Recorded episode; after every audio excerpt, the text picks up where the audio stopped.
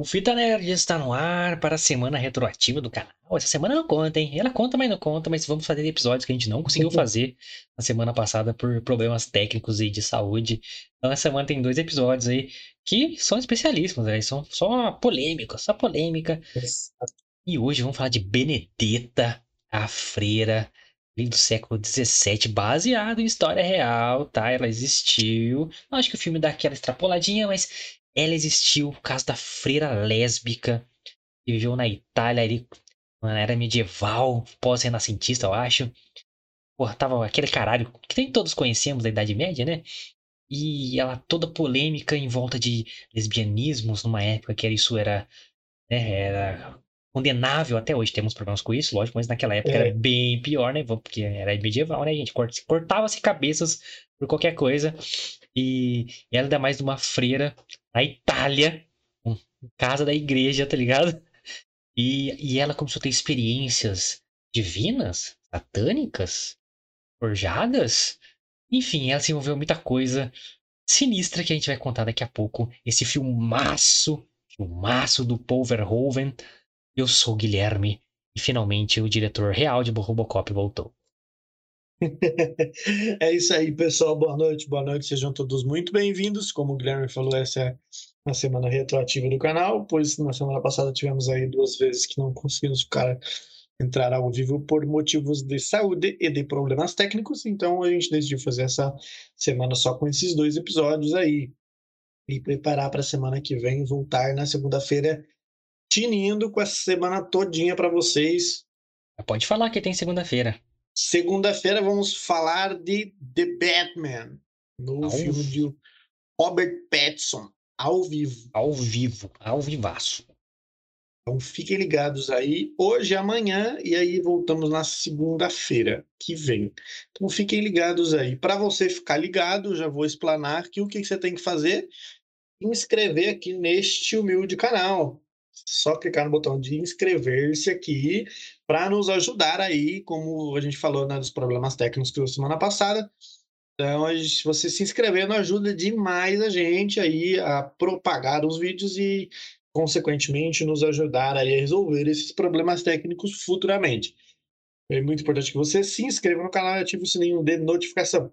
E também acompanhe-nos nas nossas redes sociais, porque é lá que postamos exatamente tudo sobre este canal. Então, por exemplo, essa semana já postamos a agenda de exatamente do que a gente vai falar hoje e amanhã. Postamos na semana passada as duas vezes que não conseguimos entrar ao vivo. Então é muito importante que você siga lá para você ficar por dentro caso aconteça alguma coisa. Né? Você fica aqui esperando no YouTube, a gente posta lá no Instagram, você tem que, tem que seguir lá. Arroba Fita Nerd Oficial.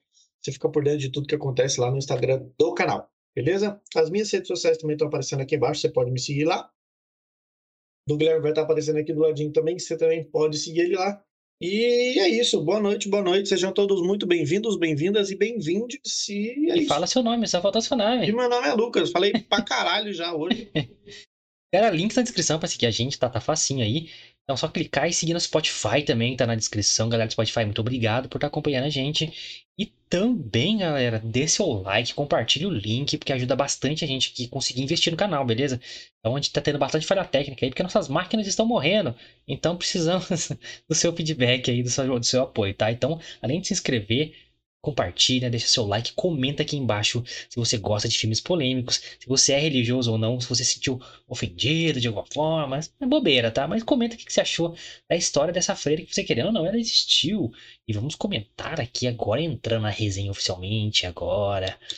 Nossa, transição maravilhosa que já estamos na tela. E Benedetta, esta querida é, freira do século XVII, como dissemos aqui, Cara, é um filme do Paul Verhoeven. Quem é Paul Verhoeven? É um lendário diretor e roteirista holandês que dirigiu o primeiro Robocop, inacreditavelmente foda. Dirigiu O Homem Sem Sombra. Dirigiu o que mais? Qual? Não, Homem Sem Sombra é foda também. Foda, quem mais que ele dirigiu, cara? Puta, velho, que tem um filme muito foda dele que eu esqueci, cara. Vou ter que pesquisar, senão eu vou ficar louco. Overhoven. Lendário, gente. Ele é um cara que arrisca muito, tá ligado? Ele faz com carinho os filmes dele, que ele equilibra bem o blockbuster com a história mais mais pesada, Showgirls, cara, Instinto Selvagem.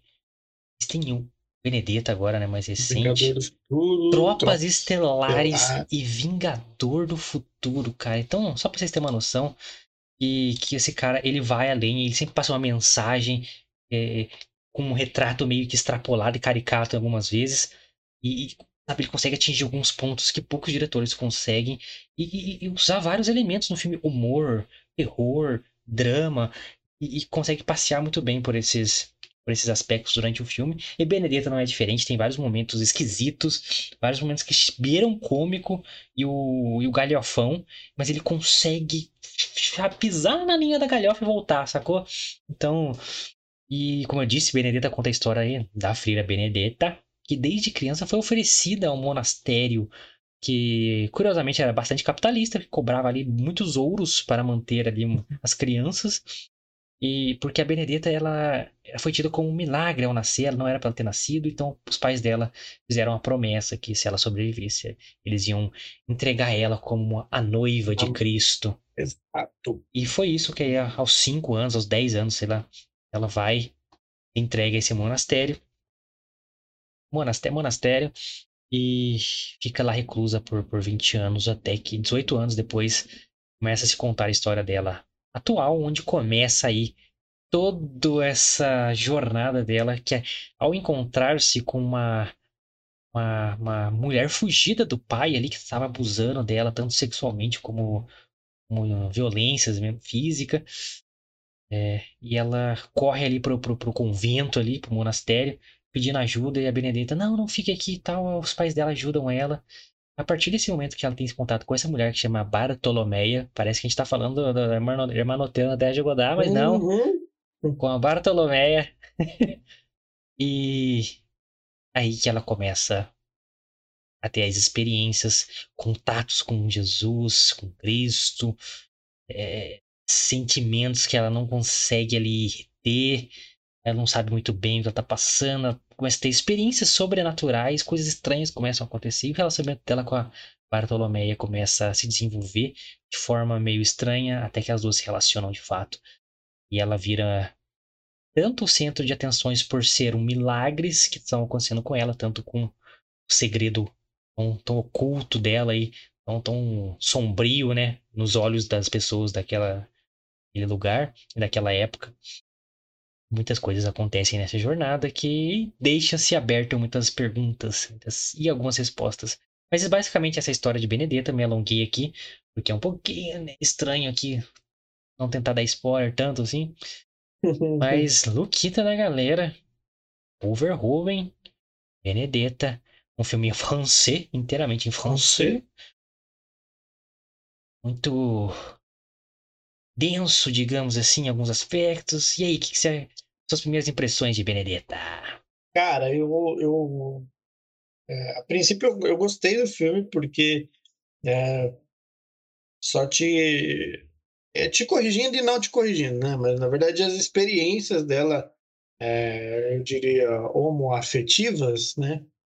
Já começam ali, de certa forma, quando ela é criança ainda, já no monastério, quando ela está rezando uma hora à noite lá, a, a imagem, a estátua, né, é, de Maria cai em cima dela. Era para ela ter sido morta, porque aquela imagem deve pesar para um caralho. E essa imagem ela tá com Jesus no colo e o seio, né, da, da, da imagem está à mostra. E aí quando a imagem cai em cima dela, ela dá uma, uma sugada ali é, e mas eu é... falei, opa! Então, é que é, subjetivo. É que é, é subjetivo, entendeu? Você vê que Sim. ela tem coisas reprimidas ali, só que ela é muito nova. Ela tinha 10 anos no máximo, se não me engano. É. 8 anos, uma coisa assim. Mas ali já me deu, falei, opa, começou cedo essa daí, hein, pessoal? É. A gente não sabe se é uma coisa realmente de, de, de, de, de falta da mãe, realmente, sabe? Alguma coisa assim. É. Então fica subjetivo, pela idade dela, mas que é um indício. Opa, essa menina tem algo, tem algo ali. Exatamente. Não e porque aí... ser lésbica é ruim, não tô falando isso, mas é porque ela não é isso é o ruim da parte dela. São as outras coisas que acontecem no filme. Exato. E aí começa, né, o desandar da carruagem, depois ali de, desse momento corta realmente, já mostra ela adulta praticamente, né? Sim, sim. É, Tá com quase anos 30 anos. depois. Exatamente. E, Bom, começa, né, o desenrolar ali dela, né? é, Em relação às outras freiras, e aí tem essa experiência, o começo dessa experiência aí, como o Guilherme falou, da Bartolomeia, que é uma menina que está fugindo do pai, e ela acaba acolhendo, né, no monastério, só que a menina não tinha dinheiro, os pais dela acabam aceitando pagar, meio que à força, né? E já logo de cara ela se sente atraída pela Bartoloméia, mas ela talvez não saiba identificar essa, essa, essa atração que ela tem. Se, se percebe nitidamente ali na personagem que ela fica de um certo modo desconfortável perto da Bartoloméia, né? Você já se, sente ali que tem algo ali. É, eu acho que esse é o grande ponto, assim, que ela foi entregue nova ao monastério. Ela sempre, desde dá-se a entender, né? Isso é legal do filme, cara. Ele não te entrega tudo, então você fica refletindo sobre tudo, cara. Uhum. Entrega no ponto certo. Não é tipo aquele filme sem resposta nenhuma. É aquele filme que te deixa refletindo, é diferente. Então, desde muito nova, já introduz ela, tipo, ela para no meio do caminho pra rezar pra santa, e não sei o quê. É, muito novinha. Então, desde que ela se entende por gente, ela já é tida como milagre do Senhor Jesus Cristo e que ela vai ser entregue a, a esse propósito para a vida dela inteira. Então, ela se vê que desde nova ela tem essa consciência de que ela é de Deus, ela é de Jesus e tal, ela é noiva de Jesus. E beleza, ela vai de lá com 5, 10 anos para o monastério e fica reclusa e até elas têm esse contato com a, com a Bartolomeia, que é uma pessoa completamente diferente de todos que estão ali, uma pessoa que estava lá na vida, digamos assim, sofreu experiências traumáticas e assim, e que ela realmente começa a ter atração e ela realmente não sabe o que ela tá sentindo. É isso que eu entendi, assim. Ela não sabe como reagir ao que ela tá sentindo, ela não sabe o que, que é o que ela tá sentindo. Ela não sabe se é excitação, se é tesão, se é errado, se é um ódio que ela tem por ela. Porque pode ser tudo, é um calor que ela tá sentindo. Fala, caralho, isso aqui eu não, não gosto dessa menina, será que ela tem uma coisa de ruim? O que será que tem nela? Então ela começa a, a, a, ter reações muito estranhas com a Bartolomeia no começo ali. E aí que começam as experiências dela, né, cara? É, que pode ser uma, um despertar, né, dessa, da, do, do, da parte sexual dela, que ela nem sabe o que, que é ainda, depois que ela vai descobre, né? Mas e essa parada dela de ser a noiva de Cristo, ela leva ao pé da letra. Então, as alucinações ou experiências sobrenaturais que ela esteja tendo é, tem a ver com isso também. Tipo, quando ela que aflora a, a, o apetite sexual dela, que ela não sabe que é isso, ela começa a ter visões de, de, do Salvador, né? Do marido dela, Cristo, salvando ela. Aí que eu falei que, que beira o cômico ali, né? Uhum. Você, só que pisa e volta, você sabe que, caralho, você fica realmente na dúvida se, se isso está acontecendo de fato, isso é uma alucinação, isso é uma visão real, porque ela começa a ter previsões das paradas, né? Ela começa a ter as visões, é engraçado porque essa parada do como que você comentou de Jesus aparecendo para salvá-la ali, é, chega a ser engraçado essa cena, porque o visual dele, apesar de parecido, para... sabe quando você, você sente que é, tá estranho, sabe? É, é cômico, é propositalmente cômico, caricato, parece o, o Jesus da Record, tá ligado? É, parece o Jesus do, do Hermanoteu na Terra de Godard. parece o Hermanoteu mesmo. e, e, é violento, né? Jesus violento, fica decepando geral ali, maluco. Chega tipo The Witcher ali, um uhum. gladiador no meio da guerra ali. Só que ela vai idealizando, tipo assim, essa vontade dela em quem ela foi prometida, digamos assim. Não, eu sou a uhum. noiva de Cristo, tipo, eu tô vivendo por um propósito maior, eu sou diferente por causa disso e tal. E, e aí quando chega a Bartolomé, que ela começa a sentir coisas que ela não sabe muito bem o que, que é, começa a mostrar pra gente, através da, da cinematografia aí do Overhoven, essas cenas. Que aí começa as dúvidas, mano. Caralho, o que que tá acontecendo em real?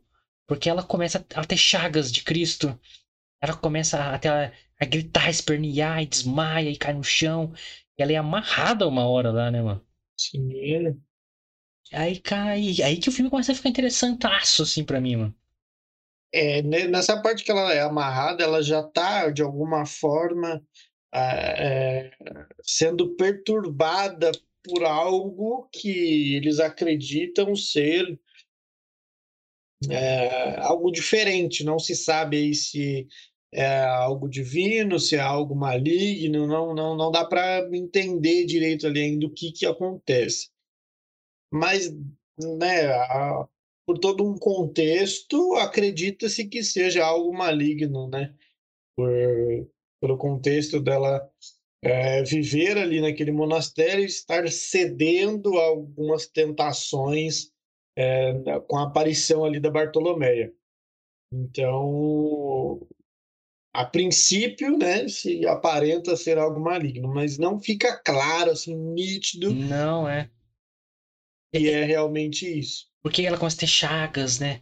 Ela começa a ver Jesus na cruz, isso vai, vai, vai aumentando. Aí ela vê o falso profeta, né? Que uma hora ela pensa que é Jesus, não é. Aí ela sai correndo também. O falso salvador. Então ela tem várias, várias experiências que começam a afetar ela fisicamente. Ela desmaia, ela tem. É. Eu, eu coloquei essa cena aqui, um, é, um parênteses aqui, que essa cena também beira o cômico, que tipo, que é a primeira interação social de fato dela com a Bartolomeia.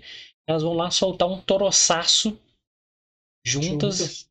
E, e, e, a, e a Bartolomé, ai que gostoso, não sei o que lá, e, ah, solta um barrão lá e limpa com, com, com um palha ali, feno, tá ligado? Galho seco, caralho, maluco, imagina. É doido, imagina. Eu... Aí sai com a mãozona cheia de bosta, assim, não, mó sexy. Aí ela fala, não, você é bonita, você também e tal. Assim. então você vê que ele e, tipo, não te estraga o filme, tá ligado? Não te tira do clima estranho não, do filme. Não. O Paul Verhoeven, ele é foda. O Robocop faz muito isso, cara, o primeiro. Faz muita crítica uhum. social e o caralho. É, e vai pro gore, vai pro, vai pro, pro trash, volta pra filme sério. É muito louco isso. Aí voltando, né? As experiências dela. É, eu não achei, cara, que fosse maligno. Eu achei estranho o que estava acontecendo. Mas em nenhum momento eu pensei que era maligno. Mesmo quando ela, ela ter umas vozes guturais, assim, é quando ela tem as chagas, principalmente. Ah, vocês todos estão amaldiçoados. Eu sou a resposta, eu sou a luz. Ela, uma voz muito sinistra, assim, né? Só que não chega a ser uhum. aquela voz característica de filme que, que é, de demônio, quando a pessoa fica possuída com aquela voz, que parece várias vozes misturadas. Exa é exatamente, essa é aquela voz dupla, né? Que você percebe que são duas pessoas falando, parece. É, aqui Agora, não. com ela aqui não, exatamente. Ela parecia realmente ser a voz dela muito mais grossa do que o habitual, cultural mesmo. É, só, pô, cantando um sepultura ali. E, Exato. E, ai, cara, eu, e é o ponto exato, volta a falar, é o ponto exato de você ficar na dúvida. Cara, é, tipo, é a voz de, de, um, de Jesus falando por ela, de fato. Né? Um, um Jesus ali da. Que, que começa a destruir a, a feirinha em frente da, do, do templo lá, tá ligado? Uhum. Eles estão vendendo na casa de Cristo, não sei o que lá. Será que é esse Jesus, tá ligado? Aí você começa a questionar passagens da Bíblia, as jornadas, né? É de Jesus, né? Desde toda a história que a gente conhece. E caralho, mas eu, fiquei. Não, não, o mínimo que eu pensei ali foi que fosse maligno. Eu achei, muito estranho o que estava acontecendo. Aí começou a aparecer as chagas e tal. Aí questionaram ela da, da, da coroa de espinhos, de repente aparece uhum. as, a, a, feridas na cabeça. Feridas. E, e, tem um exame lá, né? Eles botam tipo um. Uma ampulhetinha assim, né? Com, feita com uma bola de água, assim, né? Com um vidro cheio de água. Pra ver, não, o corte realmente é profundo, parece chagas mesmo tal. Aí tem que ter uma, politicagem do monastério de. Não, a gente vai aceitar que milagre assim, porque a grana é boa, a, a publicidade vai ser boa e tal. Aí a, a abadesa lá, né? A freira Mor ali, eu ficava meio receosa, mas o cara acaba convencendo ela, não, é marketing, que é marketing. Vamos falar que é milagre, que o bagulho. É Charlotte Hamplin. E essa freira aí, cara, a abadesa, puta, ela manda bem pra caralho também, essa tiazinha aí. Muito boa, muito boa em algumas cenas específicas, então, puta que pariu. Então, tem toda essa politicagem, tem a freira Cristina, eu acho, Cristine, é, que é a que fica em dúvida sobre tudo que tá acontecendo que ela não viu o que aconteceu, mas ela desconfia, então ela fica nessa, se conta, não conta, acaba contando. E, cara, você vê que todo filme ele é feito para você ter dúvidas. Você nunca Sim. tá com certeza do que tá acontecendo, mano. Você nunca sabe de fato o que que é. E, E aí sim, né? Ela tendo essas experiências. E, e ela tem uma reação muito forte com a Bartolomeia ali, né? Depois de um. Bartolomeia tava toda meninona, né? No conventão lá. Toda pimposa. Acaba derrubando pra, as turbinas de, de, de lã ali, né? De, de, de fio de tecido ali, que eles querem fazer umas tecelagens ali. E, e ela derruba dentro do caldeirão, caldeirão quente. E a Bartolomeia não sabe como reagir de novo. Tipo, ela tá. A única vez, talvez, que ela reprime o que ela tá sentindo pela Bartolomeia. Exato. E só que ela vai também por princípios cristãos da época, né? Tipo, pela dor você chega a Cristo, né? Você conhece Cristo pela dor, uma coisa assim. Ensinada dessa forma, né? É, e ela aplica isso na Bartolomé, fazendo ela enfiar a mão dentro do caldeirão quente, mal. Então, só que uma, foi uma forma de reprimir o que ela estava sentindo. Pelo menos eu entendi Sim. assim. Sim. Então, aí que ela é amarrada, o caralho, com essa experiência doida. E, e, a freira, a abadesa, né, fala, tipo, pra Bartolomeia cuidar dela. Então coloca a cama lá de um da, da outra e tal, começam a conviver mais. Porque a princípio as duas se odiavam, né? Então, se vocês vão se resolver aqui, então você vai cuidar dela para que nasça alguma coisa de bom aqui para testar vocês. Foi meio que uma punição colocar a Bartolomeia para ficar lá com ela, né? Sim, sim. E aí, só que. Né? Essa é... punição aí. Virou aí, né? Um, Virou um rolezinho. Um rolezinho. Virou um negocinho lá que o Mion fala que eu sempre esqueço. Tuplec, Tuplino, Ratchelfly. Exatamente, virou isso aí mesmo. e, e aí, cara, que começa, tipo assim, como que ela vai levar isso para frente? Porque ela, ela se entregou de fato, assim, descobriu que ela realmente queria aquilo de forma insaciável, digamos assim, né? Uhum. De forma bem, bem né, intensa. E ao mesmo tempo acontecendo esses milagres com ela, ela, ela sendo muito conhecida na região ali, que eu esqueci o nome de onde eles estavam ali. Aquela região da Itália onde eles estavam. Mas ela começou a estar muito conhecida. As pessoas, tipo, davam oferendas pra Benedetta, tá ligado? Ah, tipo, iam lá, tipo, deixavam comida na frente da, da igreja, do monastério. Então ela virou realmente a santa da parada, a referência religiosa ali para aquele povo que lá naquela época era bem forte, né? Tava tendo a peste Sim. negra naquela, naquela época. Sim. Então, a galera recorria muito à igreja e tal, só que a igreja cagava pra todo mundo. Você tem um pelotinho lá e mandava queimar você. Então, ela virou essa esperança para aquela região aí, ao mesmo tempo que ela tava tendo esses romances com a Bartolomeia, que era condenável, era tido como um ato é, blasfêmico ali, né, contra os princípios Exato. e tal. E aí começa a ficar pesado o negócio, mano. Começa a ficar pesado, porque daí o, o envolvimento dela com a Bartolomé começa a aumentar gradativamente e, consequentemente, os milagres ali com ela começam a aumentar e aí ela acaba, né, é, com tudo que está acontecendo, assumindo, né, a, o posto de madre superior, eu acho. É né, a abadesa do, que eles falam, não é? É, Madremore, do, Madremore. É, do, do, do, convento lá, do monastério, né? E, e aí o que acaba, entre aspas, ajudando ela e a Bartolomé, porque as duas têm um pouco mais de privacidade lá no, no quartinho, no quarto, né? quartinho do veneno ali. No quarto do prazer ali. Um abajur cor de carne. É, vai vendo isso que tava rolando lá. Exatamente. Vários rolês insanos aconteceu lá naquele quarto. E, e, e, aí, a, só que a, a Madre Mor anterior, né, apesar de não concordar com, com a escolha, ela aceitou, né, porque vinha de um padre superior a ela. E, só que ela tinha aberto um buraco no quarto é, Daquela espiadinha. Acabou, né, vendo ali tudo que acontecia e levou para o cardeal, se eu não estou enganado, né, de uma para o bispo, levou para o bispo. O bispo, exatamente, o bispo ali da, da região. E a princípio ele não acreditou muito, né? Mas falou, ah, vou lá ver que porra é essa aí, né, irmão? Porque a história era muito pesada. Por que, que a história é muito pesada? Eu vou contar para vocês essa então vou deixar aqui, vou deixar a Benedetta aí. Porque nessa relação que ela tava tendo aí com a, com a Bartolomeia, né? É muito intensa, muito né, calorosa. E o que eles estavam fazendo? O Black Pin Not Fly com o estilo Goku. Estilo Goku, Kaioken. Só nos dedinhos assim, né? Tocando aquele violão assim, aquela dedilhada gostosa. E a, a Benedita queria mais. Queria, não, quero mais. Insaciável. Quero um negócio maior, né? Quero uma coisa grandiosa. E a Benedetta, desde criança, tinha uma santa que ela carregava, a Virgem Maria, né? De madeira ali, que a mãe dela tinha dado de presente para ela, então ela sempre guardava com ela. E esse símbolo que sempre representou a entrega da Benedetta a Cristo, a religião, a santidade, foi profanada. É aí que assim entra a simbologia mais que explícita ali, em todos os sentidos, que é a Bartolomeia, que é o símbolo ali da, da, da queda da santidade, digamos assim. Ela é esse símbolo, né? Tipo, é, ela faz um molde ali, né? Sabe quando você tá fazendo ponta de lança? Bartolomeia pega a santa e faz isso. E usa como instrumento sexual.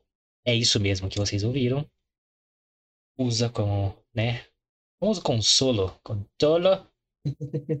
e, cara, isso é tão pesado e, complexo de se entender por tudo que acontece. O que, que significa Bartolomé na história? O que, que significa a própria Benedetta usar esse símbolo tão importante para ela própria?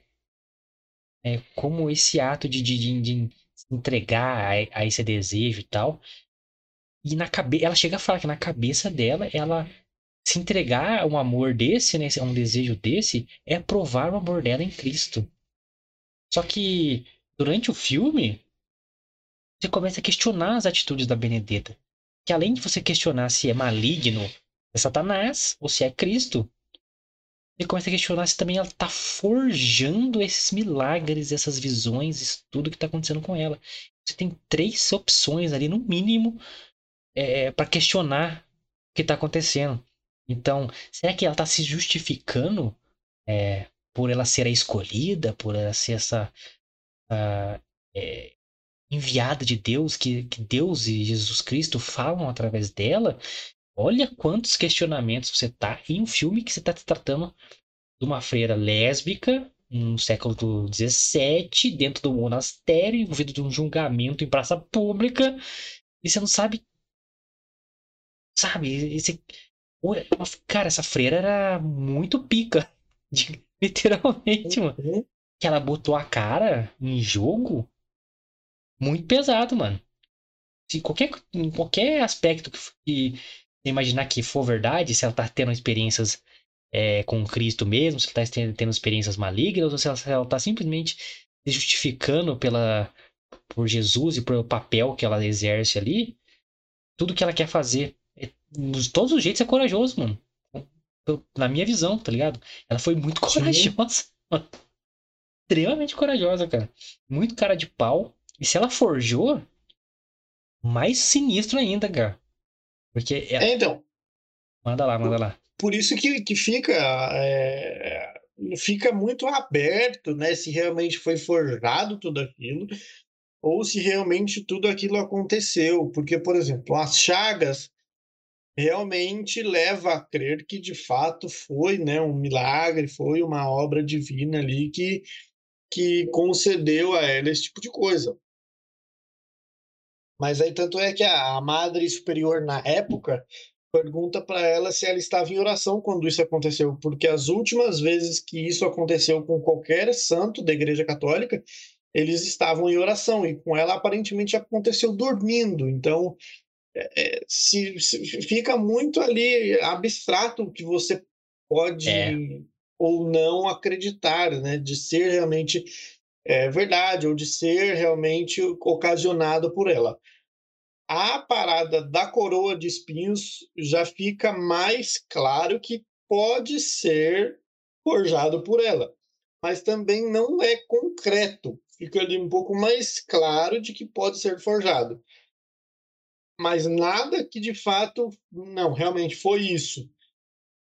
Então fica muito aberto ali a interpretação sua do filme. Então, isso é o grande trunfo do filme, cara, é deixar você com essa dúvida E talvez nem a história real tenha as provas de fato. Então, Uhum. o diretor preferiu, tipo assim, ó, decida por si só. Eu vou colocar os elementos aqui. Lógico que não aconteceu exatamente como aconteceu no filme. Eu fiquei, dei uma lida, assim, mudaram bastante coisa. Só que aqui estamos vendo uma obra de ficção, estamos vendo uma biografia. Então, como filme, excelente. Excelente essa, esse jeito de contar a história. Porque a, a cha- as chagas da mão e do pé, eu tinha certeza que era um- uma coisa divina mesmo que tinha acontecido com ela e tal. Ela tem uma visão de Uhum. Jesus pregado na cruz, ela coloca a mão, né, onde tá.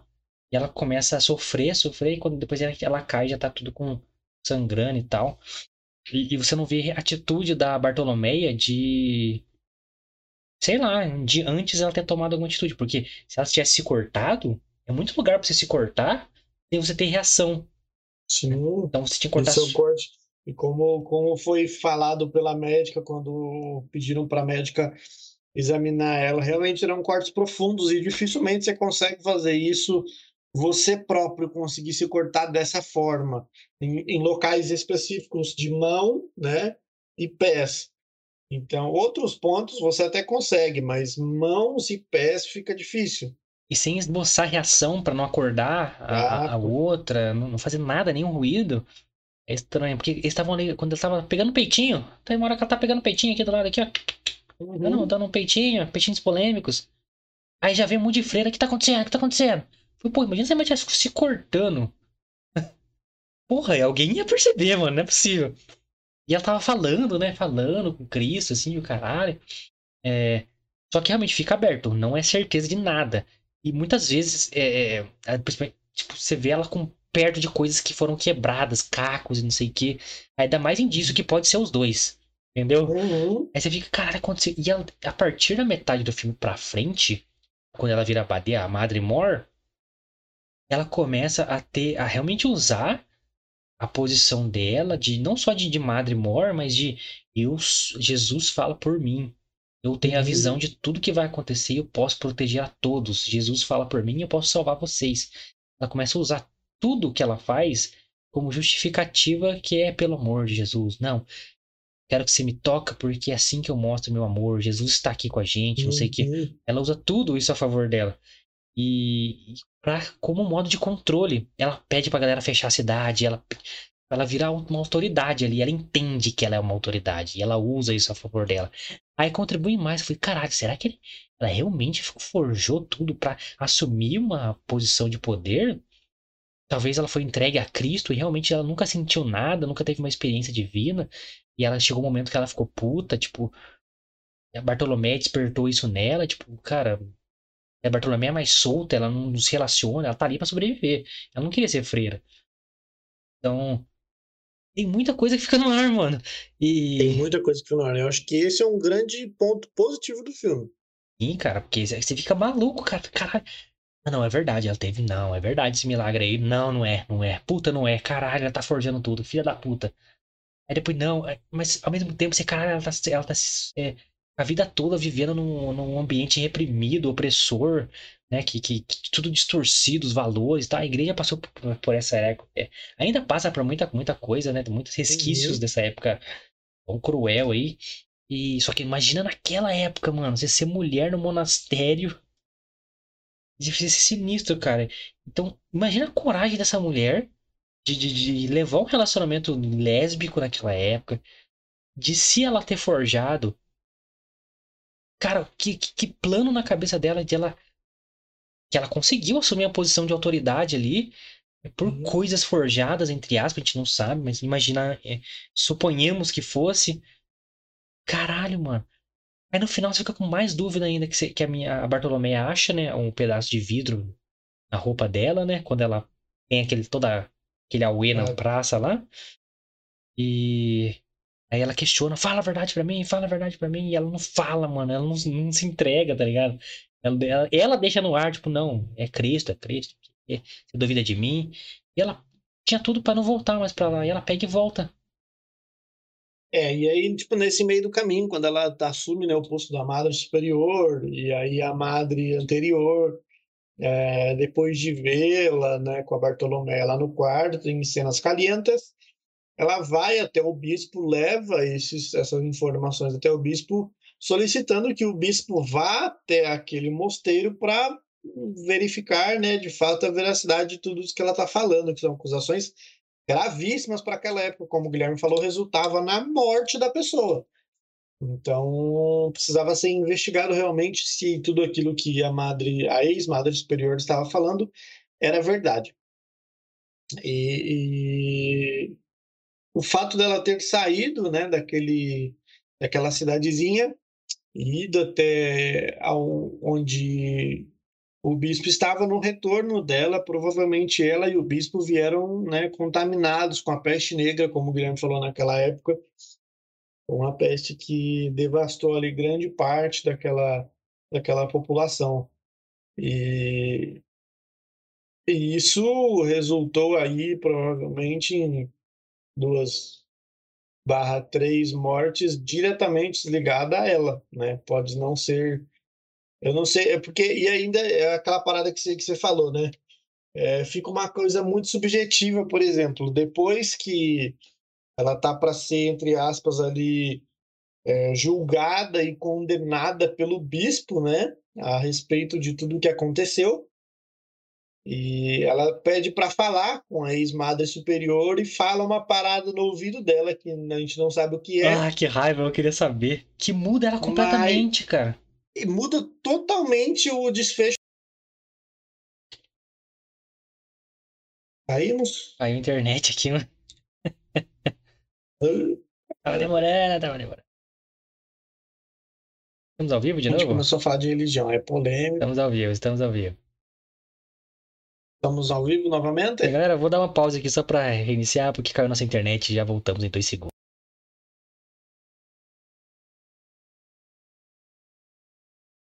Voltamos, voltamos, voltamos. Voltaremos. Vamos, vamos continuando. Desculpe, galera. Você vê que a gente não tem recurso mesmo, né? Então, é, esse é o retroativo dos programas que não conseguiram ir pro ar por causa de programas como esse. E então caímos no programa. Está no lugar dos programas que falharam. Olha só que, que inception de, de problemas técnicos. Mas vamos, estávamos falando aí da nossa querida Benedetta quando foi falar com a ex-Madre Mor lá em seu leito de morte. Continue, Lucas. Exato que mudou ali totalmente o desfecho da situação, né? A, a Bartolomé, ela é, ela é torturada, né? Pelo bispo ali, seus capangas. De forma cruel. E, de forma muito cruel. E aí ela acaba caguetando realmente a Benedetta de tudo que acontece, que realmente o que a madre, hum, ex-madre morta falou realmente era tudo verdade e, em consequência disso, a Benedetta é condenada à fogueira, né? Condenada à morte aí.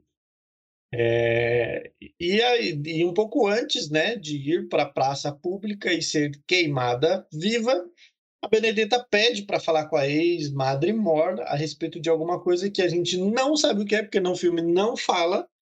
Ela fala alguma coisa no ouvido da Madre Mor e muda totalmente o desfecho daquela situação. E eu fiquei me corroendo para tentar descobrir o que, que ela falou, mas realmente no filme não fala o que, que ela disse. Cara, isso é tão bom, mas tão. E caralho, o que, que ela falou? Porque, tipo assim, nessa, né, nessa altura do filme, você já tá questionando tudo no filme. Se foi real, Exato. se não foi, se é divino, se é maligno, se foi forjado, se não foi forjado tá questionando as atitudes da Benedetta. Ela é a mocinha, ela é a vilã, ela é corajosa por enfrentar é, tudo aquilo, todo aquele status daquela época, pelas vontades dela para ser livre do jeito que ela queria ser. Então, tem muito, muito, muito questionamento ali. E aí a Madre Moore, que era mais séria, né? Lógico que ela tinha os princípios mais políticos ali, né? De, de, de querer que o monastério desse certo, porque ela dedicou a vida inteira dela aquilo também. Então, só que nas palavras dela, ela nunca acreditou realmente em Jesus, em Cristo e tal. E a Benedita ressalta isso nessa conversa antes. Ela se dedicou a vida a isso, mas nunca acreditou nisso. Né? Ela fala isso. Você nunca acreditou em nada disso. Nunca acreditou em Cristo, nunca acreditou em Deus, nunca acreditou em Maria. Tá aqui porque isso é sua vida, você acostumou. Você dedicou isso e é tarde demais para você desistir, né? E, e a madre fica falando, mas eu, eu, nunca tive uma experiência como você. É real o que você passou? Me fala, me fala, implorando pra ela falar, né? Ela, vou te falar um negócio. Ela vai lá e fala no ouvido da, da Madre Mor. Eu, o que que você falou, mulher? Hum. Porque, tipo assim, Não mudou, fala, mano. mudou completamente a, as atitudes da Madre Mor, que, que ajuda ela no final, de alguma forma ali, de uma forma sinistra até, e faz a própria Madre Uhum. Mor se matar na fogueira. O que que ela falou, cara? Olha como filha da puta do Paul Verhoeven faz que a gente ficar doido, cara. Eu, eu, eu, tipo assim, eu, eu imaginei quando eu vi a Madre Mora indo em direção à fogueira, apesar de ela saber que ela já, já ia morrer pela peste negra, não sei porquê, mas me veio uma frase de um filme religioso também, mas de uma outra pegada, né, que é o Deus Não Está Morto, um, um se eu não estou enganado. Que o pastor Dave fala para um rapaz também, né, é, que a princípio não acredita em Deus, né? É, o pastor Dave fala para ele assim: em breve você conhecerá mais de Deus do que qualquer um de nós conhece ou vai conhecer, né? E realmente, eu não sei porque quando eu vi a madre indo em direção ao fogo, me veio essa frase na cabeça de tipo assim, ou talvez a única forma de você realmente acreditar ou não em Deus é indo encontrá-lo, uma coisa assim, essa metáfora que eu fiz na minha cabeça. Assim. Sim, faz sentido, faz sentido. É, é, é, então, então, tipo assim, por, por, tanto é que você vê no filme, na, naquela parte específica onde a madre ela começa a caminhar em direção ao fogo, você não vê tristeza nela, você vê um olhar de esperança, de tipo assim, eu vou realmente encontrar algo, talvez, né? É, ela aí, ela, ela não foi de encontro à morte, ela foi de encontro a algo diferente. É, então, é que... é, me veio essa frase na cabeça na, na, na hora que eu assisti. Então, né? É porque o que ela falou é a chave, né? É, é, é, o que a gente tem que discutir. É. Porque a gente não vai descobrir nunca, tá? Mas o que, que levou a tudo aos acontecimentos finais ali? Porque, né, mudou, a, a madre mudou completamente. E, e, ela chama a madre de anjo da morte, maluco, no final. O anjo da morte Uhum. está entre nós e tal, e mostra, né? Que trouxeram a praga para dentro da, do, do vilarejo deles ali. E nessa cena que está do nosso lado aqui, numa procissão e tal, eles tavam, um cometa estava passando por lá, com o céu vermelho por vários dias ali. E a Benedetta diz que teve uma visão em que ela seria a salvação daquele vilarejo, que através dela a praga não chegaria ali, que todos estariam salvos enquanto ela estivesse viva. Então é mais um diálogo, mais um, um monólogo ali, dúbio. Pode ser vários sentidos, porque ela poderia estar se protegendo. Ela já imaginava que ela fosse ser condenada, então a galera, a, a, o apelo público não ia deixar ela morrer com medo da praga. Então você pode imaginar várias coisas. Uhum. Ou pode imaginar que a visão era real, sacou? Que, que a profecia era real. Ela era dada como morta. Isso historicamente é real. Tem relatos que realmente foi dada como morta. Depois ela voltou à vida. Mas não sei se foi igual ao filme, que ela ficava muito tempo desacordada e depois. Mais de 12 horas É. morta e depois voltou à vida. voltou à vida em um momento propício ali, quando o bispo tava ali examinando ela e tal. Então Uhum. é, é muito aberto, cara, é muito aberto o que pode ser verdade ou não. Mas aí ela chega e fala pra, pra Madre Mor, a ex-Madre Mor, é, é alguma coisa no ouvido dela, no leito de morte, e que faz o final do filme ter um caminho mega bizarro ali. Cara, e, e isso que o Lucas falou, tipo, cara, é. cê- ela ir caminhar pro fogo pra ver, cara, vamos ver o que acontece, sacou? Vamos ver pra onde eu vou? Vamos ver se eu ouvi Uhum. alguém? Porque qual que é o diálogo delas ali? É, a, a, a ex-Madre Mor perguntando pra Benedetta se é o que aconteceu realmente foi real. É real? E a, a Benedetta falando, você não acredita? Você dedicou a sua vida inteira aqui, mas sem acreditar em nada? Isso é, isso é, Parece que a, a, a- só te interrompendo um pouquinho, desculpa, lá, mas parece que a, a ex-madre morte tinha um filho, parece que faleceu.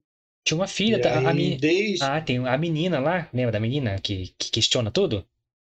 Era filha Sim. dela também. É isso, isso. A filha se matou, né? Ela se É, uma, uma cena inacreditavelmente sinistra, mano. Foda pra caralho. Vou- a gente vai falar um pouquinho dela também. Vou deixar pro final, que foi a cena que mais me impactou. Mas, é, é, eu- parece que, como o Guilherme falou, né? Ela passou, se dedicou a vida toda ali naquele convento sem acreditar de fato em algo. isso, e isso Né? é o diálogo Pela- delas ali. Talvez pela... Isso, talvez pela morte do filho, e aí depois pelo suicídio da filha, onde ela viu isso, né? Então, talvez realmente para acreditar em algo depois de todos esses acontecidos para ela deva ser muito difícil. E, e, tipo assim, ela ficou contra a filha dela. A gente vai entrar nesse assunto aqui, mas para concluir, é, é, então o diálogo delas foi essa. Você dedicou a sua vida inteira aqui, isso é importante para você, mas você nunca realmente acreditou em nada. Por que, que você está me questionando? Cadê a sua fé? Né? Então, aí ela falando pra Benedita, mas foi real, foi real. Vou te falar um negócio. Falar e falar no ouvido dela o que aconteceu. O que eu, o que eu interpretei, que pode ser a minha visão, vocês vão dar sua no comentário aqui. Ela falou pra ex-Madrimore que nada disso aconteceu, que Deus não existe, coisas assim, céticas. Falou algo cético pra ela. Não, uhum. forjei tudo. Eu também nunca tive uma experiência é, divina e Deus não existe. Então, acabou tudo pra feira, porque a, a parada da ex-Madrimore, ela não acreditava, mas ela passava a vida é, tentando acreditar, entendeu? Em alguma coisa, é o que mantinha Sim. ela. Quando ela acabou completamente as esperanças dela, ela se entregou aos planos da Benedetta ali para se salvar e tal, e entendeu o lado da Benedetta, foi lá ajudar ela. E no final, quando ela caminha para a fogueira, aí o que o Lucas falou para mim faz total sentido, tipo assim, cara, eu vou morrer, eu tô com a peste, mas eu vou morrer por minha vontade, por minha escolha, pela primeira vez na minha vida. E eu vou descobrir se existe algo ou não agora, nesse momento. Ela caminha pra fogueira. Uhum. Então, olha como. Não, não tô falando que é isso, é a minha interpretação do que aconteceu. Mas é muito forte o que o filme abre para você de interpretação. É muito pesado, cara. Olha que, que a vida inteira Sim. desperdiçada, uma idosa já. E olha pra fogueira e fala: tá, talvez ali esteja alguma coisa caminha pra fogueira por vontade, tipo, lentamente, tipo. Lentamente, exatamente, cara. Isso, essa cena, apesar de ser desfocada, porque ela não é tão focada, né? tem outras coisas acontecendo ao redor, né?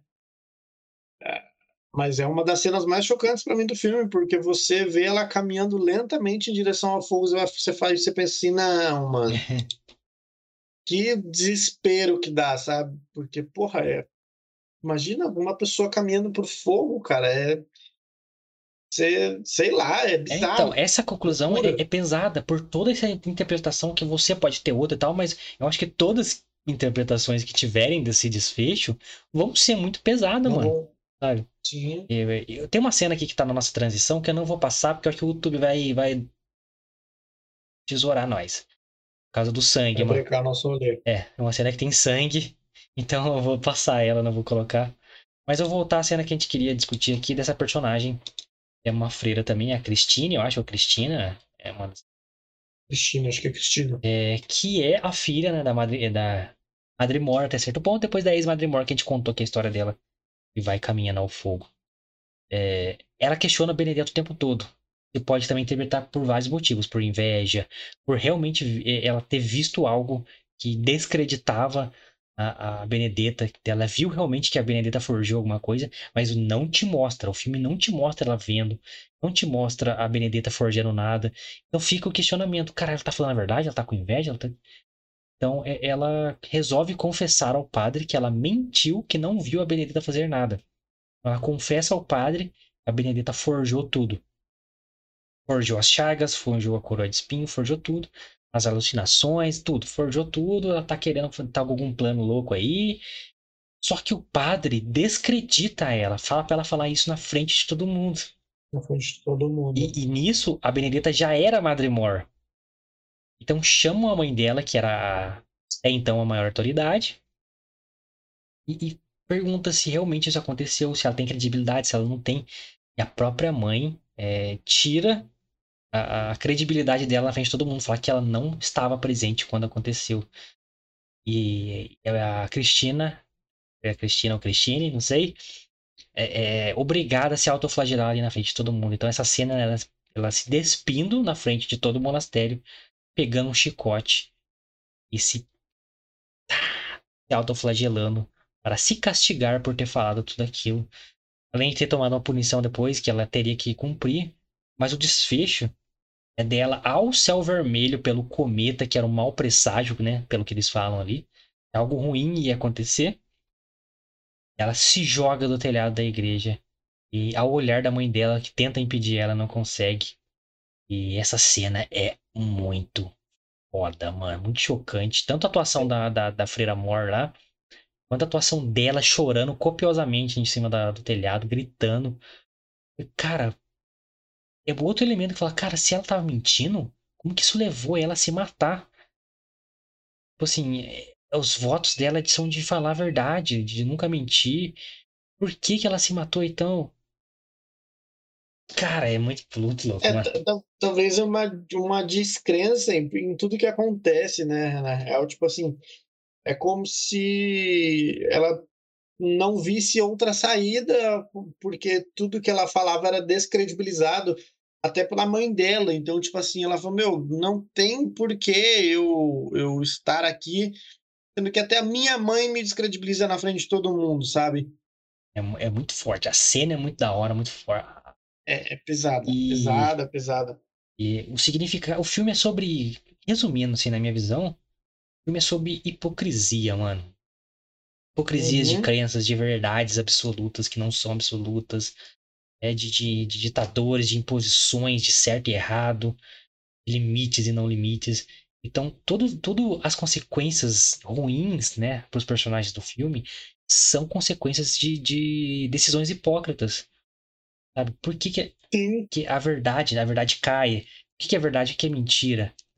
Vê que os princípios, porque todo mundo viveu ali, é, são é, enfraquecidos em algum momento. A Freira Amor, a filha dela, é, o próprio Bispo, a própria Benedetta passa por isso, a Bartolomeia passa por isso, to, todos os personagens envolvidos no filme passam por isso. Então, é, a grande hipocrisia que, em volta dessas regras é, impostas pra gente e tal, né? É, do próprio. E, e legal que o filme não usa, tipo, o, o, o só a parada dela ser lésbica como uma forma disruptiva de falar sobre algum assunto. Não tudo ali é, é, é botado a, pra gente como hipocrisia. A própria igreja, o próprio monastério, as gestões da igreja, a, a própria. A, Tanto é que. A própria Benedetta assumindo que... é, o lesbianismo dela, ela Exato. se torna arrogante. Então, tudo é hipócrita, mano. Tudo é hipócrita. Na cena que a, freira, a antiga freira Mordo vai até o bispo levar né, a situação que acontece, uma das servas né, que serve lá um cafezinho para ela, se eu não estou enganado, está grávida e ela fala uma frase naquele momento ali que leva a crer que ela está grávida do bispo. Sim, sim. Então você vê ali que na, naquela época a hipocrisia em todos os âmbitos ali é, reinava, né? desde é, o próprio monastério, como a gente vem falando, até a autoridade máxima da igreja ali naquele, naquela redondeza, né? Que seria o bispo. E, e é uma analogia que se pode trazer para qualquer ambiente, para qualquer sistema, inclusive para o nosso aqui. A gente é rodado dessas hipocrisias de poderes em cima do outro, de regras, de, de, de é, personificações, de idealizações. Tipo assim, você tem a, você idealizado e você é o certo, você que tem todos os fatos da vida e tal, você é um hipócrita, você não tem, entendeu? É uma extrapolação desse sentimento de, tipo assim, a gente está vivendo sob uma hipocrisia muito grande. Então, é, a, a Benedetta assume posições hipócritas ali, assume decisões hipócritas, assume posições arrogantes. E, e mesmo e você vê uma coragem muito forte nela, por qualquer que seja o motivo que esteja acontecendo, se é sobrenatural, se não é. é mas tudo ali é muito A própria a, a Bartolomeia, que pô, teve um trauma pesado na vida dela, e ela meio que, que quando ela tem a liberdade dela conquistada, ela vai fazer outras coisas que botam isso em risco, isso é hipócrita, isso não é. Ela aprendeu alguma coisa, ela não aprendeu.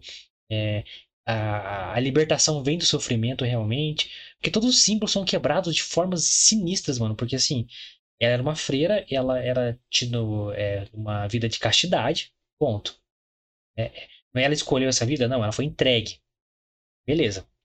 Ela começa a ter é, sensações, reações ali, experiências sexuais ali, de desejo sexual que ela não sabia que tinha, ela começa a ter, ela se entrega.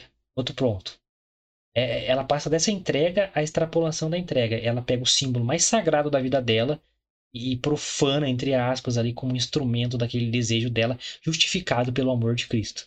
Outro ponto de, de, de, de você vê que o bagulho vai crescendo, né? aquele mesmo, Uhum. é, aquele mesmo símbolo fálico ali que foi usado para a liberdade delas ali, é, é, vira dor no final, porque o instrumento de tortura também é um símbolo fálico que é usado para torturar Bartolomé no final. Olha para onde chega as mesmas simbologias evoluindo durante o filme, sabe?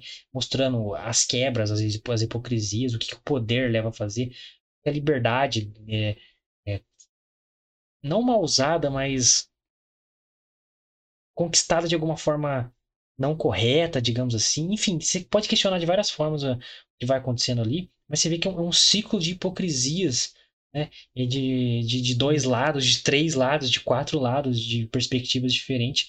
Mas o certo vai se perdendo durante a, a, a jornada do filme, né? Então, no final, nada mais tá certo, parece. Tá tudo errado. É muito louco, cara. É um filme que muito reflexivo, cara. Achei que não. Achei que ia ser um filme mais de choque, sabe? De, de você ficar chocado com as coisas. Eu, eu também. E não, cara, ele é bem. Achei que fosse um filme mais de terror, um filme mais de, de realmente de choque, de, de, de você ah, não assustar de, de susto, mas de pesado, sabe? Não essa essa reflexão num contexto todo de filme, porque o filme todo é, você fica reflexivo com inúmeras questões que passam, né, no filme. Então, eu não realmente não esperava que ele fosse dessa forma. É, E o filme é completamente aberto, assim, para você interpretar né, o que aconteceu. O que aconteceu, aconteceu. Mas o que aconteceu, né? E que, se foi verdade, se não foi, se foi forjado, se foi maligno, se foi é, divino, isso é totalmente aberto. Então, e que con- sabe. contribui muito pro filme, porque a Benedetta fica completamente misteriosa até o final, cara. Você não sabe o que se passa na cabeça dela, cara. Você não sabe. Esse, porque ela E acaba o filme e você continua sem saber. Aí tem uma, uma- um finalzinho, finalzinho, fala o que aconteceu com ela. Ela voltou, né, pro monastério. Ela tomou punições, ela foi reclusa. Ela foi tipo, meio que. Não foi expulsa, mas foi reclusa. Ela, tinha, ela ficou sozinha para sempre. Almoçava no chão, almoçava sozinha. Até o fim da vida, aos 70 anos, se não me engano. 70, 70, Mesmo. 70 anos de onde ela morreu. E um dos fatos também históricos é que a praga realmente não chegou no vilarejo. Não teve casos de praga lá. Então, mais um elemento pra você falar, caralho, isso aqui é por influência dela realmente? Será que ela é- era essa mensageira de Deus mesmo? Será que ela não era? Foi uma coincidência, não foi? É muito doido você ficar pensando nisso, mano. Muito doido. Deixa você muito em aberto para você pensar inúmeras coisas em relação ao filme. E, porra, eu acho que como, né, é, indo já por esse plot final, eu acho que essa é a magia do filme, né, mano? De você realmente ficar em, em, em aberto aí sobre todas as questões que envolvem o filme num contexto todo, né? Porque apesar de ser explicativo algumas cenas, mas outras, muito pelo contrário, te deixa a ver navios, né? Te deixa ali é, na expectativa de o filme te falar realmente o que está acontecendo. E não, ele te deixa realmente é, a sua interpretação aquilo. E eu acho que isso é um das, das- dos pontos, dos maiores pontos positivos do filme. Sentindo uma notinha aí, então, hein? Tá sentindo aí ó, com a Cara, conclusão, uma notinha, nota- rebobina ou não? Benedetta, eu rebobino, né? Gostei pra caramba do filme. É, me surpreendeu bastante, eu não, não esperava que fosse dessa forma, eu esperava uma parada diferente, né?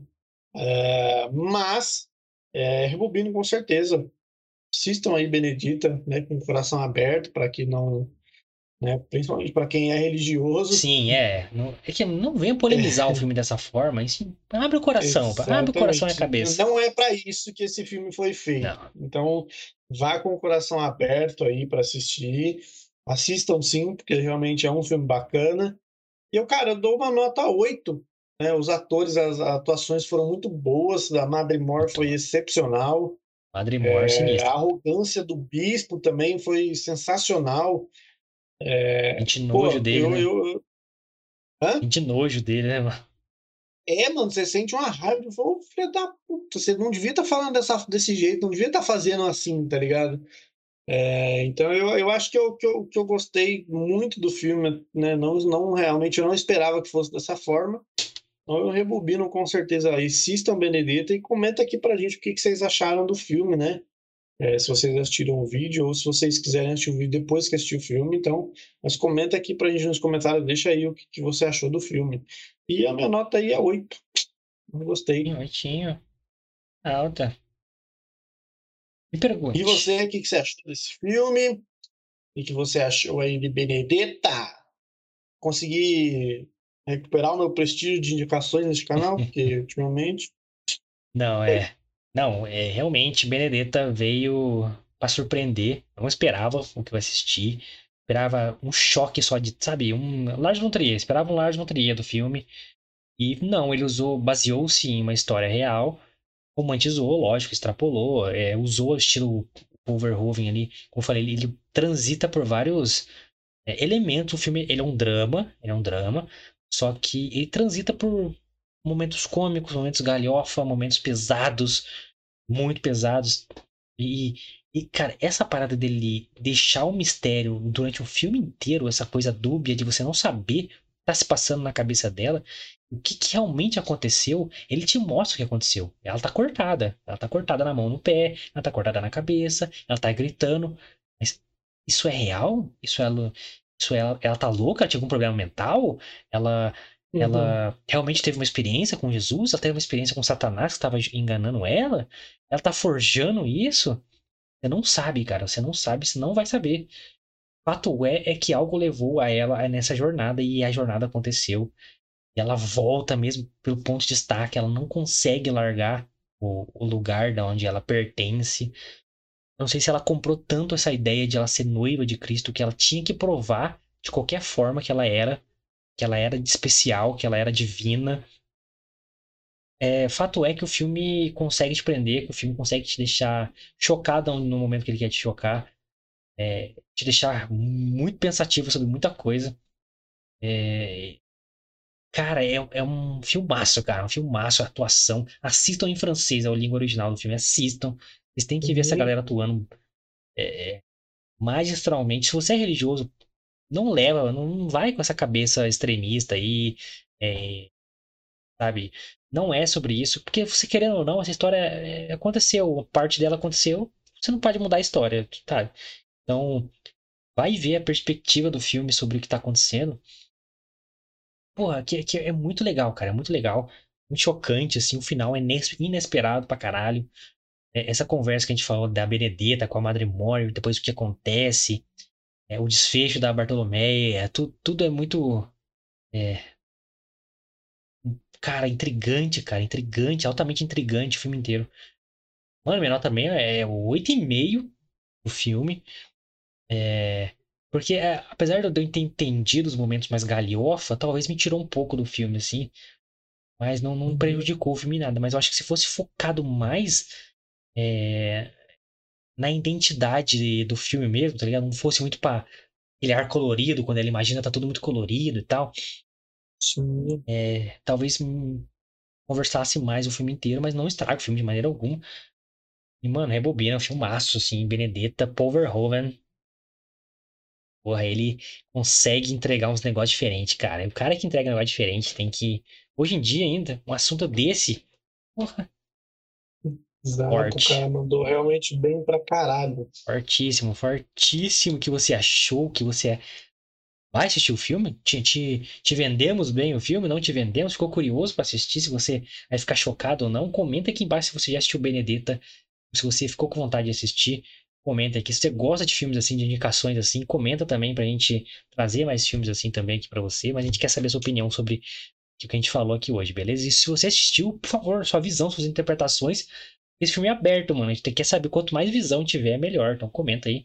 Exato. Que queremos saber aí o que, que você achou do filme. E se inscreva no canal, galera. Chegando aqui ao fim da nossa resenha. Deixa seu like, comenta, como eu falei, e compartilha o link pra galera. Porque ajuda a gente a crescer e, consequentemente, a investir mais no canal. Que você tá vendo que é muito simples que a gente faz aqui. Então, precisamos que você apoie aqui, se inscrever, não custa nada. Clica aí e vai ajudar a gente a, crescer e a investir no canal, melhorar, trazer muito mais conteúdo, criar coisas mais dinâmicas, criar um estúdio, criar coisas legais pra caramba aqui pra você, com qualidade, fechou?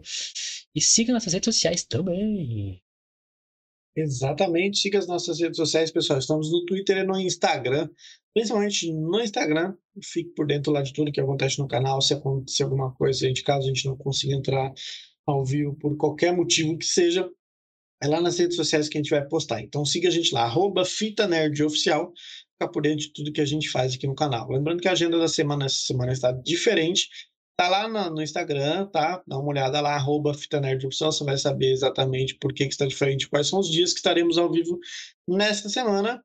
E a princípio voltaremos aí na semana que vem, na segunda-feira, ao, normalmente ao vivaço com The Batman. Isso aí, galera. Então, Então fiquem ligados lá, arroba Fita Nerd Oficial. galera, segue o Lucas aí, a rede social dele tá aí aparecendo. O- Segue eu aqui também. Os links estão na descrição. Tá facinho aí pra você seguir. E siga nosso Spotify, porra. Segue lá, galera do Spotify. Obrigado por estar ouvindo a gente. Você também pode ouvir do YouTube, tá? E todos vocês podem acompanhar a gente de segunda a sexta, nove da noite, ao vivão. Exceto essa semana, que é só segunda e terça. Mas semana que vem, como o Lucas falou, voltamos com The Batman e outros filmes, outras coisas legais também. E vão sair no domingão aí nas redes sociais. A agenda completa, fechou? E amanhã voltamos com Cuphead, essa série de desenho do demônio. Vamos falar aí um pouquinho amanhã, finalmente, de Cuphead. Certo, galera? É nóis. Valeu, rapaz. Estamos juntos. Esperamos vocês amanhã a partir das nove, hein?